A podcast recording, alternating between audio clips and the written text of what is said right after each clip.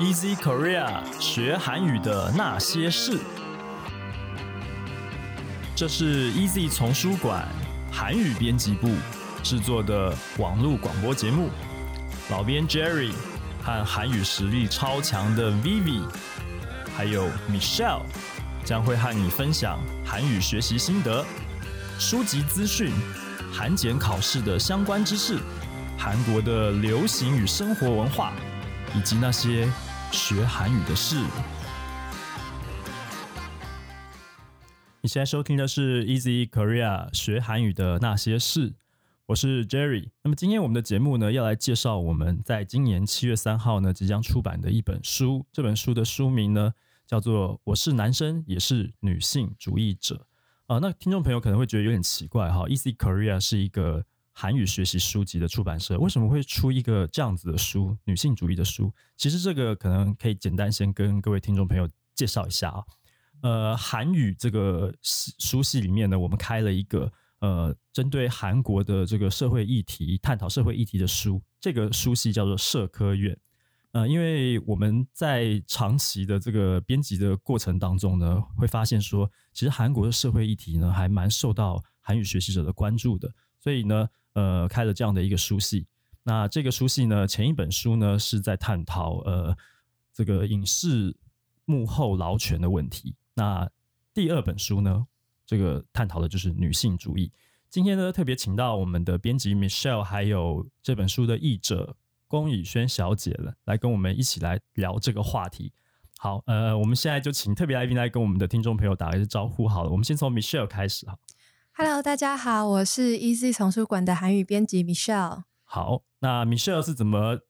发现以轩的呢？以轩来跟我们打个招呼吧。大家好，我是这一本书的翻译龚以轩，然后我是从正大韩文系毕业的，然后嗯，毕业之后就是一直都有在做字幕跟呃相关的口笔译这样子。嗯，对，听起来就资历还蛮丰富的。对，所以 Michelle 是怎么发现以轩的？其实是以前工作上就有一些合作往来，然后之前其实一般译者的管道就大概是可能从一些呃韩语的工作翻译社团，然后先去 Po 文找，然后不过之前因为有合作过的经验，所以大概知道就是工作的状态是很棒的，对，所以就是也找来就是担任这一次的译者这样。所以两位是旧识。算是。算是，交情好吗？但是今天是第一次见面，对，哦，今天是第一次见面，对，实际是第一次，所以之前都是在线上，对对对，用 email 用通讯软件，用 line 这样子。哦，第一次见面，对对对，哇，那真的是很荣幸能见见到以轩，看起来非常专业的一位译者这样子。那呃，关于口译这种事情，翻译这些事情呢，可能以后有机会我们可以再聊哈。嗯，那今天的主题其实是是这本书。我是男生，也是女性主义者。那我们想请这个 Michelle 先来跟我们谈一下这本书主要的内容大概是怎么样。好，那其实这本书的标题就是它的书名就已经非常的浅显易懂，就是说作者他就是一个男性嘛，那他用男性的视角呢去谈他去他怎么去认识女性主义，意识到说哦，原来女性主义对这个社会其实是嗯很重要的，很值得关注的，然后。加上他是一个高中男老师的身份，在韩国是高中男老师。那因为他的学生都是一些高中的男学生，因为他们好像是男子高中这样子，对，所以呃，他们他基本上就会遇到面临到很多这种呃青春期的男性，然后他们会需要很大量的 性别教育的情况，然后他又身兼教师的这个职位，所以他会非常。嗯，需要有一个好的方式、好的角度去开导这些男学生，那就是又不能让大家有所排斥嘛，然后又要让大家就是可以学习到跟就是不要被完全上一代古板的那种角度就是所影响这样子，所以其实他花了非常多的心力在就是嗯思考研究这一块，也希望大家可以一起来关注这样的议题，就是男性也可以多多关注。这样子的女性主义的议题，对，那因为他的立场是为什么男性要关注女性主义，就是因为其实女性主义也不是只有说帮助女生争取些什么权益，它其实是主要讲说女性主义也会给男性施加很多的框架跟压力。那其实这些对呃双方来讲都是束缚。嗯那所以他希望是解放性别的自由，就是让大家都可以获得真正的平等，这样子。嗯，对嗯这非常有意义的。我对我身为 男性，我也很有感触，就是这个社会对于男性还是有一些框架，是看起来你好像是优势，但其实并不尽然是这样。对我，想请教以轩啊，嗯，你是第一次翻译这样子议题的书籍吗？对，这是我第一次翻译社会科学类的书。嗯对，那在你翻译这本书之前，你有没有接触过就是比较女性方面的议题？嗯、就是笔译方面的话是没有，但是口译的话，之前是有呃担任过韩国的女性团体来台湾参访的口呃活动的口译这样子。嗯嗯嗯女性团体。这个可能要讲清楚一点点，就是嗯他们是公益团体，嗯他们是是偶像？他们是公，啊他们对，因为我是公益怕团体，啊对，是公益团体，对，没错。OK 哈，所以他们来台湾的这个参访，就是也是在像研讨会这样子。呃，我觉得比较不像研讨会，因为嗯他们来参与的呃活动的一些小朋友，就是他们是学，就是带学生来参访，然后那嗯些学生大部分都是有家暴或者是性侵哦害的一些经历的。呃，人，所以就是带他们来参访，所以类似立新基金会这些机构。嗯嗯嗯，所以你有接触过这样子的团体？对。后来，呃，刚刚我们上节目之前也有简单聊到这个团体。后来你去韩国的时候，也有跟他们接触。对，就是他们，我觉得那个就是在韩国参与的活动，就比较像他们就是平一般的聚会。然后，呃，但是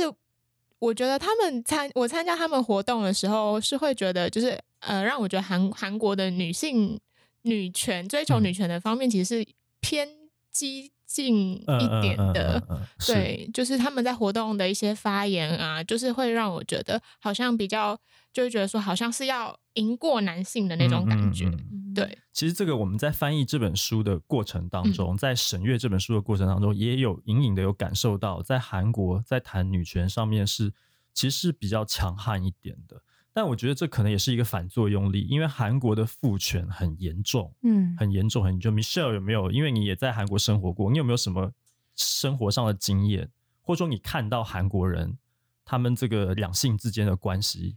有没有什么具体的故事可以分享一下？呃，我觉得比较怎么讲？我觉得我接触到的会是因为是比较一般，呃，非职场啦，就是说一般同就是学生之间在相处的那种状况。但是嗯其实就是还是看得出来，他们可能情侣之间约会啊，还是会希望。基本上男生就是要出钱啦，然后、嗯然后女生就是我好像之前曾经跟一个欧尼，就是跟一个姐姐聊说，你觉得就是 有就是挑选男朋友的，就是角度是怎么样？然后她好像就有问我一句说，就是是结婚前还结婚后还什么之类的。嗯然后然后他好像就是说。呃，如果是还没有要结婚的话，就找帅的；如果要结婚，就找钱多的。就是会有那种很明确的，对，就是大家其实就也会不太能够不太能够接受这个观念。可是因为其实，因为如果也有很多人都说，就是如果结婚后的那个男生，就是也会跟跟在约会时期对待女生的方式差很多，是不是？就是可能他在结婚前会把女生当公主在捧，可是嗯结婚之后就会变佣人。对，所以嗯他们 就是势必就是女生对于男生的也会有相对应的这样子的苛求出现，对，就是一个互相互关系，我是觉得是，对对这个其实不止在韩国，我觉得台湾其实也是 还是有啦，哈，还是有这样子的状况。对那以轩呢？嗯以轩有没有在韩？你有在韩国生活过吗？嗯，有，我也有去交换一年的经验。对，那就你的观察呢？他们的两性关系，嗯，我觉得真的跟年，我觉得真的跟年龄层有关，因为我去交换的话，接触到的话是跟我同年龄层的男生，那嗯我觉得他们可能的，就是对那种观念，好像就是对觉得男生要比较花钱的观念，说还是有，但是没有那么重。但是因为我在交换的期间也有去，就是在一个韩国的留学机构打工过，然后在那边我就会遇到年龄层比较高的主管，是那他们就会觉得说，好像就是女生就是不用出钱，然后就是坐在那边就是什么都不用做的感觉。然后可是就是当你结婚之后，好像他们会又又会对自己的女性的另一半是有，就是真的是比如说要做家事，或是觉得说要顾小孩的要求是会比较严重的。我觉得，嗯嗯，嗯，对，呃，以轩提到的这部分呢，其实也就直接让我联想到书里面的内容。这本书里面其实一开始有提到的是我们的作者对。呃，我们的作者他从他母亲在家庭里面原生家庭里面受到的待遇呢，开始去反思。哦，他有提到他妈妈的薪水其实比他爸爸还要高，是，其实他的工作能力是很强的，嗯。但是他回到家却被要求要要做饭做菜，要嗯要这个洗衣服，要带小孩什么的。然后父亲在外面工作不如意，回来就是拳脚相向，他其实是有家暴的状况在的。嗯而我觉得比较可怕的一点是，作者他说这个在韩国，在他们那个年代，其实是一个司空见惯的状况哦。好像在台湾好像不能说没有，可是好像没有那么严重。不晓得 Michelle 有没有这个看法？我是觉得台湾人相对就是对两性的态度是相对尊重的，嗯对。然后我觉得那种社会的，就是强压的那种价值观的状况没有那么严重，就是在台湾还算是可以做自己。然后可能每个情侣之间、夫妻之间有他自己的相处对待方式，就是比较没有那么的一定怎么样嗯，这样子。对对对，普遍来讲，可能稍微轻微一点，稍微但是轻微一但是其实坦白说，我们生活当中还是会遇到蛮多就类似的状况这样子。嗯嗯那以轩呢？以轩有看到什么情况？台湾的方面吗？对，我觉得，呃，嗯，就是如果以我自己看我的家人的话，嗯我觉得好像就是他们还是会就是对女生该做的事情跟角色有一定的，就是是如果是奶奶、嗯嗯嗯阿公嗯辈的那些的话，就是对男女的一些分，就是性别角色，其实还是有一些既定的观念，但是我觉得没有到那么强压嗯的，就是比如说。嗯、我的阿嬷是负责煮菜，可是阿公就会负责去买菜，就是嗯嗯是他们是分工，就虽然还是好像还是有就是主外跟主内的一些是，对，是，但是我觉得没有像韩国那么严重。好像比较温和一点，但是基 本上那个父权的结构还是在的。嗯嗯嗯哦，这个跟我们日常生活中，其实我不晓得两位有没有遇过这种状况，比方说农历新年的时候，那个嗯你很很久没有见到的亲戚，他们就会问什么时候要结婚，有，然后 结了婚，真的假的？你已经被有问了。我没有问，对，然后然后你结了婚之后，他们就问什么时候生第一胎，哦嗯生了第一胎以后问什么时候生第二胎，嗯，然后我觉得这个对女生来讲其实很不舒服啊，好像嗯为什么女人的价值就只有生小孩嘛？似乎不是这样子的哈。嗯嗯对，这个相信大家可能多或多或少都有一些感受这样子。那我们回来谈这本书好了。嗯我想要请教的是以轩，嗯在翻译这本书的过程当中呢，你有没有遇到什么就是印象深刻的地方？是那种困难、困难的地方，就是卡关的地方，卡关都翻不方顺的地方，有没有？嗯，我觉得就是我在翻译的时候遇到的困难，其实跟对女性主义的了解可能比较没有那么有关。就是其实我觉得他，呃，我觉得作者他在用词上面其实是可能是我自己的感受，但我觉得他是有特别。去避免用一些词，就比如说他、他有一个地方在举例的时候，就说他有 A、B、C 三个同学，嗯。然后他因为韩文的代名词其实是看不出性别的，嗯。所以我那时候在翻的时候，我一直想说，他到底是说那个 A、B、C 到底谁是男生谁是女生？我一直在斟酌他的那个他要用哪一个字，嗯但是后来他直到第三个才说第三个那个 C 同学跟我一样是男生。我觉得他是好像，我觉得我自己感受是他有刻意去把女性变成这本书的主角，就是因为一般来说我们讲到女性的才会。的时候才会特别去强调说这个人是女生，就是是一般的普遍大家就讲说人的时候，好像大家普遍会先想到是这个人是男生，但是他是到第三个人才说哦，这个人跟我一样是男生，所以其实表示他前面两个没有特别强调的东西，呃，没有特别强调的人，对不起，没有特别强调的同学是嗯女性，是就是感觉是他的那个主要的基嗯本、基本预设价价值的感觉。你讲到这个东西，我想到一件事情，这是我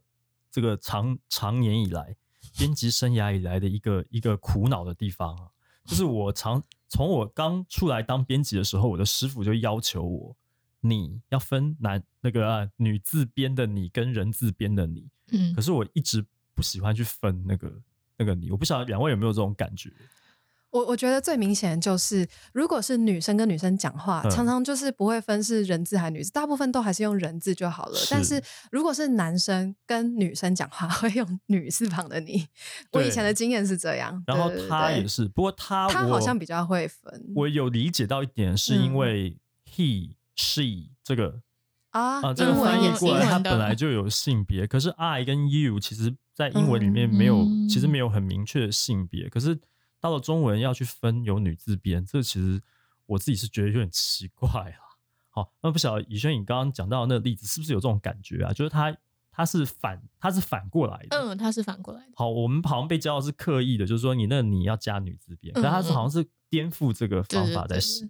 因为我自己翻字幕的时候也是，就是他们其实一般电视台也是会要求要分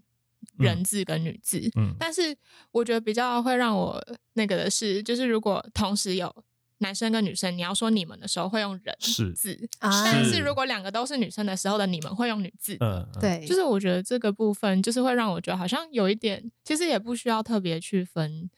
我自己也觉得不需要去分，但是就是好像现在基本上大家还是都会要求，还是会去分。嗯，嗯。对，好，那还有没有这个刚刚提到翻译的过程当中，嗯除了这个你印象深刻的地方之外，还有没有什么你看到的是，就是可能是作者本身的这个故事啊，让你比较有感触的？嗯，哇！我现在突然 因为翻完有一段时间了，对，我换一个问题好了，嗯就说这个作者他是男生，嗯是一个高中男老师，嗯哦，你但你身为女性，嗯，就你在翻的时候，你要进入他的世界，去掌握那个他的 quick call，、嗯这个过程，这个过程你有没有有没有这个卡关的地方？你呃怎么克服这些问题？呃，就是呃，我其实是我还蛮谢谢明秀，因为我其实有一些用词我都会一直跟他讨论。其实我不知道嗯编辑是可以这样，可不可以这样一直翻，因为这毕竟是算是我第一次的去做这个翻译。对，然后编辑是就是可以这样子去哦翻它的，呃可以一直翻没有错，就是这样。这是编辑的专业，确实是这样对，因为就是像里面有一些这样。我比较印象深刻的是，我有跟明秀讨论说，就是“乐色化”这个词嗯到底能不能用在这本书里面？因为我嗯觉得，就是感觉他是在讲，呃，就是他的呃学生们可能讲的一些话是，你要直接讲韩文吗？就是哦应该也会有可以直接讲韩文，对对对对讲阿木麦得찬奇，就是嗯这个其实翻成如果只是翻中文的话，就是乱说话的盛宴。嗯对，但是如果你只翻成中文的话，其实是没有办法到那个位置。看看不出它是什么对意思。对对对你刚我刚提到盛宴，就是那个盛大的宴会，对对对对，盛大的宴宴会，就是意思啊意思就是有点像胡说八道。可是我就是一群人互喷乐色话这样。对对对，嗯但我又觉得胡说八道感觉好像比较不符合那个，就是你知道年轻小男生们他们对在讲一些可能像有点像屁屁话或者对乐色话这种，就像这种用词的方面，我觉得就是还蛮常会跟曼呃 Michelle 嗯 Michelle 讨论的，是对。哦，所以是这样子。那所以在转换角色上面，其实没有遇到什么难处。转换角色，因为我觉得其实他还，我觉得他还蛮以女性的角度去写的，嗯所以我其实，在翻的时候，我好像没有遇到什么比较不认同他观嗯点的东西。嗯，对，他的这个韩语的程度，就这本书的韩语难度高不高呢？就两位，嗯你们的韩语当然是顶尖的，没话 讲了。可是我想，我想请两位，就是你大概换位思考，转换一下。如果今天你还在大一、大二，就是你的韩检还在大概三级吧，就中中级这个阶段的时候，你去看这本原文书，会不会有难度？还是已经 OK 了呢？我觉得反而比较有难度的，应该是一些很当当地才会知道的一些文化相相关的词汇。比如说，因为他会讲到一些呃网站啊，就是嗯可能或是一些他们就是就是说，你可能不是只有了解语言的层面啦，就是说你还要了解他们的一些社会习惯、模式、结构、文化这种东西，是，你才会比较能够理解，真的是进入那个状况。那其实说到嗯、用词的话，我个人是觉得这句这本书已经算是。我觉得三级、四级还是会吃力，但是嗯。如果是有五级程度的话，其实它基本上大概应该至少六七成到甚至八成，应该是可以看得懂，因为他讲话叙述的口吻算比较白话一点点，但是就是说你要去一个一个查的他的一些用到的，可能跟女性主义有相关的专有名词之类的，对对对对对，所以我们在旁边就是也就是请以轩也有嗯。帮忙加注了很多注释，对对对，就是一哦。些帮助，就是如果是台湾文人的我们可以理解。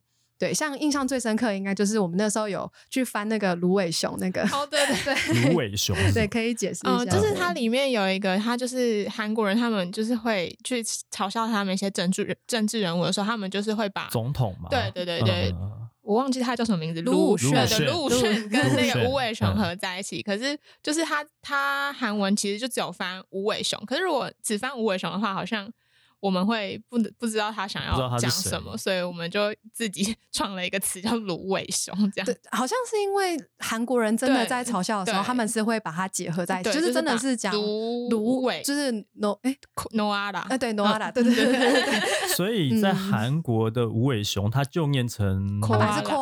koala，对对对。Ko 换成芦芦，就是 no 那个音，对对嗯对对对对对。哦，原来然后还有。那个老师也是，就是会嘲笑他们，就是讲方言的嗯一些，因为他们其实跟政治有关的这种东西，就是会和地缘也有关系。嗯嗯嗯，对，所以他们就是在讲一些这种东西，就真的是要有点了解韩国的文化和政治才会知道的。要了解当地的文化，对对对才能够看得懂他在说什么，在嘲笑什么。对，OK，你可以简单讲一下那个芦苇熊那件事情吗？就嗯对它的内容大概是怎么样？芦苇熊它为什么会被冠上这个外号？好像从 e b a 开始讲起。就是，呃，我我们查到的资料是，其实他在网络上就是有人把那个卢武铉的头脸跟吴伟雄的照片合成在一起，然后哦。就是不知道为什么就开始在网络上流传，可是一开始好像没有那么红，嗯，但是后来不知道为什么就突然开始爆红，然后大家就就是以就是开始用这个来嘲笑他，应该我记得是跟他他自杀的。详细的细节要再对再查一下。可是我记得哦就是因为主要是他们有一个呃比较丑女的论坛叫做 e b a 对，嗯这个也是算这本书里面很常提到一个嗯词，因为这是是他们算是极端就是丑女言论的一个嗯最代表性的网站。是对，那这个就是他们会做出很多就是很令人觉得很脱序，算是蛮脱序的嗯行为，我有点反社会的那种、对嗯感觉。然后嗯他们就是这个论坛里面。就是应该应该说，刚刚的芦苇熊也算嗯是在这个论坛里面发扬光大的一个词吧。发扬光对大对对 好可怕哦。对不过你讲到这个哦，米歇嗯讲到这个，就是他们的那个丑女言论这件事情，也让我联想到书里面的内容。他嗯讲了一个这个社会案件，对就无差别杀人案件。嗯对这其实很可怕。这个以轩看到那一段的时候，有没有什么感受？有没有觉得很恐怖？怎么会这样子？嗯，我觉得就是真的，就是我一我自己在韩国的时候，其实没有那么有深刻的感受，但是因为就是看后来离开韩国之后，反而看到越来越多，就是他们一些丑女，或是像这种对女生歧视差别的一些案子，就是觉得哇，我当时在韩国好像真的太不小心了，就是所以那个事情发生的时候，你就在韩国吗？呃，我已经回来了，哦，嗯嗯嗯，对，所以我那时候就觉得好像哇，我那时候在韩国，就是后来就觉得好像真的在路上走，还有就是自己后来去上一些公共厕所的时候，真的都会特特别 要找针孔对，就是就会觉得 好像真的需要害怕的感觉，嗯嗯嗯，对。嗯就是整个社会开始让女性有不安全的感觉，嗯真的是很嗯恐怖哎。那那个 Michelle，嗯，你你看到那一段的时候，你你有没有什么想法？就是，嗯、其实感受也是蛮复杂的。我自己也算是比较幸运，就是我当时在韩国的时候，没有很直接的遇到这么可怕的事情。对，不然我应该现在不会在这。对，那那反正那当然啦，好，反正就是应该说，我觉得，呃，这个到底就是为什么会发生这件事情，真的有。呃，社会很从要从很多结构的方面去探讨，有可能就是整体的压力，就是给男性施加的那种，就是压力太大，然后他们又没办法觉得就是自己比女性就是还的地位还低这样子，嗯所以就嗯是。会导致他们的心理可能会有点就是扭曲，这个是在书上里面的论点啦，这样子。嗯嗯嗯对，那嗯、就是个人最近也是看到，刚好这本书在制作的时期，也是有陆陆续续发生很多韩国的一些跟要么是性暴力相关的这种嗯新闻，嗯。或是一些嗯，之前最有名的就是那个 N 号房的事件，嗯这样子。啊是是是对对对对对，那就会觉得说这这件事情是真的蛮值得大家就是反思这样子。嗯嗯，嗯好，呃，我们回来谈这个书里面的这个内容好了哈。呃，怡轩在翻译的过程当中，你还有没有看到就是这样这样讲好了，他这个高中老师，嗯他的角色，然后他在男校里面哦去嗯推广这件事情，嗯，哦，就我们所知是有受到一些阻碍，嗯，有一些这种反反对的这个声音，就像刚刚提到的这种丑女言论的这些网站，它是它是有没有？它是好像有一些被被言言论舆论攻击的这个经验。那你有在翻到那一段的时候，你有没有什么想法？嗯，我觉得他他有受到是应该是就是会被学生贴上标签，说哎他是就是他的学生好像觉得 Megalia 他对没高莲，就是觉得他好像就是为什么要站在女性，就是要帮、嗯为什么要帮女生说话、啊？就是你身为男生，你为什么不帮男生？你要帮女生那种，嗯就是受到学生的反反对，呃，反对的那那嗯股言论是有嗯比较严重。可是我就是我觉得，嗯，他他在学校的一些教学的方式，其实我是觉得没有到那么夸张，可能他在书里没有描述到那些部分，但是嗯我觉得就是的确在一些全部都是以男 男性为主体的地方，你要帮女性发声是有一定的困难。可是我觉得比起以女性去发声的话，是已经比较容易一点的。就说他身为男性，他从男性的角度出发，会比较，如果就纯粹今天是一个女老师来面对这些男生去讲这个事情，可能他得到的那个反弹是更大的，是这个意思吗？，对，因为其实，在书里有一段是有讲到说，他跟他一样在推广，就是算是推广女性主义的女老师，然后在同班上的同学就是就就纠正同学说，你不可以使用“泡菜女”这个词，是，但是女那个学生就会反驳他说：“老师，你也是泡菜女吗？不然你为什么不让我们用这种词？”所以就是感觉你以女性的角度，你去帮女生说话的话，就是真的很容易会被人家贴上就是就是女女权自助餐的那种标标签。但是如果嗯如果以男生去讲的话，男生可能就会就是虽然会质疑，但是会比女性讲的时候受到的反弹少一点。我觉得这真的是跟就是跟跟发发言人的那些权威性那些有关。就是小时候我们在上学的时候，就是小时候真的会很常喜欢跟爸爸妈妈说老我们老师说怎么样怎么样怎么样。嗯嗯嗯对嗯，可是嗯如果同样的话换成爸爸妈妈来说，我们可能其实听不进去，因为我们不觉得爸爸妈妈是有那个专业性在。这个很奇怪哈，对小孩子在家里又不听话 然后去学校，啊，老师我老师说什么，我老师说什么，真的会这爸妈觉得伤心呢，就是一个以人肺炎的概念。真的对，好好，那这个我们书谈的差不多了哈。那今天的节目的时间呢？哎，我们看一下时间还有没有？还有时间哦，我们可以再那不然这样子，我们请 Michelle 再来补充一下好了。对不起，我刚刚时间有看错。哦，Michelle 来补充一下好了。这本书你整个这样子审阅完哈，包括以轩这边合作，最后呃现在也已经准备要出版了哈。你有没有什么心得感想可以总结一下？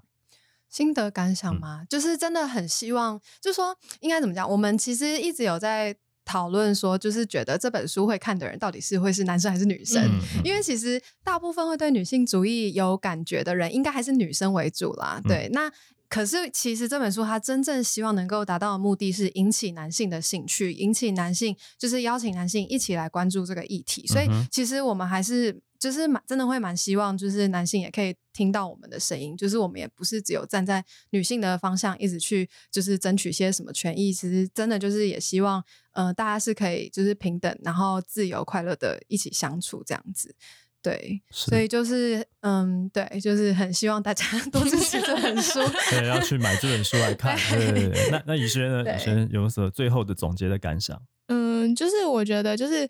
虽然我们会很希望可以引，就是男生当然是希望男生可以多来看这本书，但是我觉得女生看这本书其实也是会可以有所获得，因为就是你可以学习到就是一些沟通的技巧，因为其实他我觉得。呃，我看我在翻这本书最大的一个启发是，我觉得他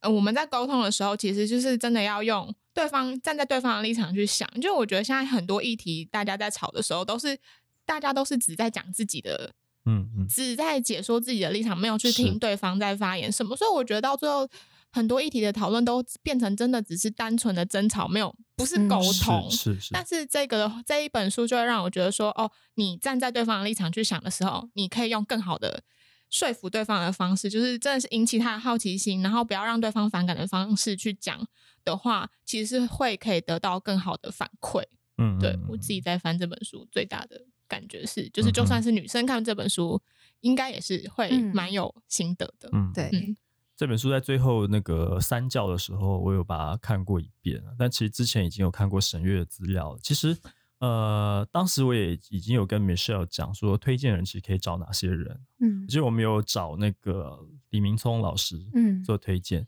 这为什么会找他做推荐？其实就是因为呃，我曾经在一个演讲场合听他说，就是关于女性的议题。他就说，呃，有他的学生问他说：“你身为一个男性，你为什么要去支持女权？”啊、李明聪老师讲的话，其实跟这位作者，我们的作者，哎，我们讲了半天，这作者的名字都 都没有提到。对，好，总之就是李明聪老师啊、他讲的那句话跟这个作者的主张是一样的，他就认为说，女性主义其实呃不只是在解放女性而已，因为对男性而言，实在也是有太多太多沉重的枷锁。哦，你要迎合这个社会给你的刻板印象，这些压力呢，其实你也是不自由的。就是你只是看起来是优势，但其实你被框架的太多，你必须要阳刚，你必须要强壮，你必须要什么？你要赚很多钱去养家活口什么的，就是这些东西其实都是呃很不自由的一些束缚。那么希望啦，我们希望这本书啊，能够带给我们的读者呢，啊，能够真的有更开拓、更自由的这个环境啦。这本书的作者到底叫什么名字？李轩，李崔成崔成范，崔对成范。对对，好的，那针对这一本书的上市呢，其实我们也办了一场这个讲座活动哈，呃，跟大家来这边呃宣传一下哈。呃，七月十七号礼拜五晚间七点到九点，我们在女书店。好，那讲座呢，主讲人呢是东吴大学社会系的助理教授何萨娜老师啊，他会带着他的三位学生吧，哈，研究所的学生。那很有趣的是，这三位研究所的学生都是男生，而且他们三个都在国中、高中当老师，所以呢，哦跟我们的作者的背景是一样的。那要来讨论的这个议题呢，其实也就是哦，我是男生，也是女性主义者。好，好，那今天呢，呃，很高兴邀请到以轩，还有我们的 Michelle。好，我们跟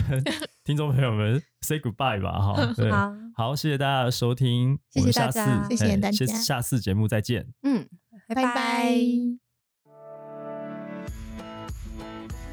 喜欢学韩语的听众朋友们，如果你喜欢我们的节目，欢迎加入 Easy Korea 的脸书粉丝专业。如果你想要订阅或是追踪我们的节目呢，也很简单。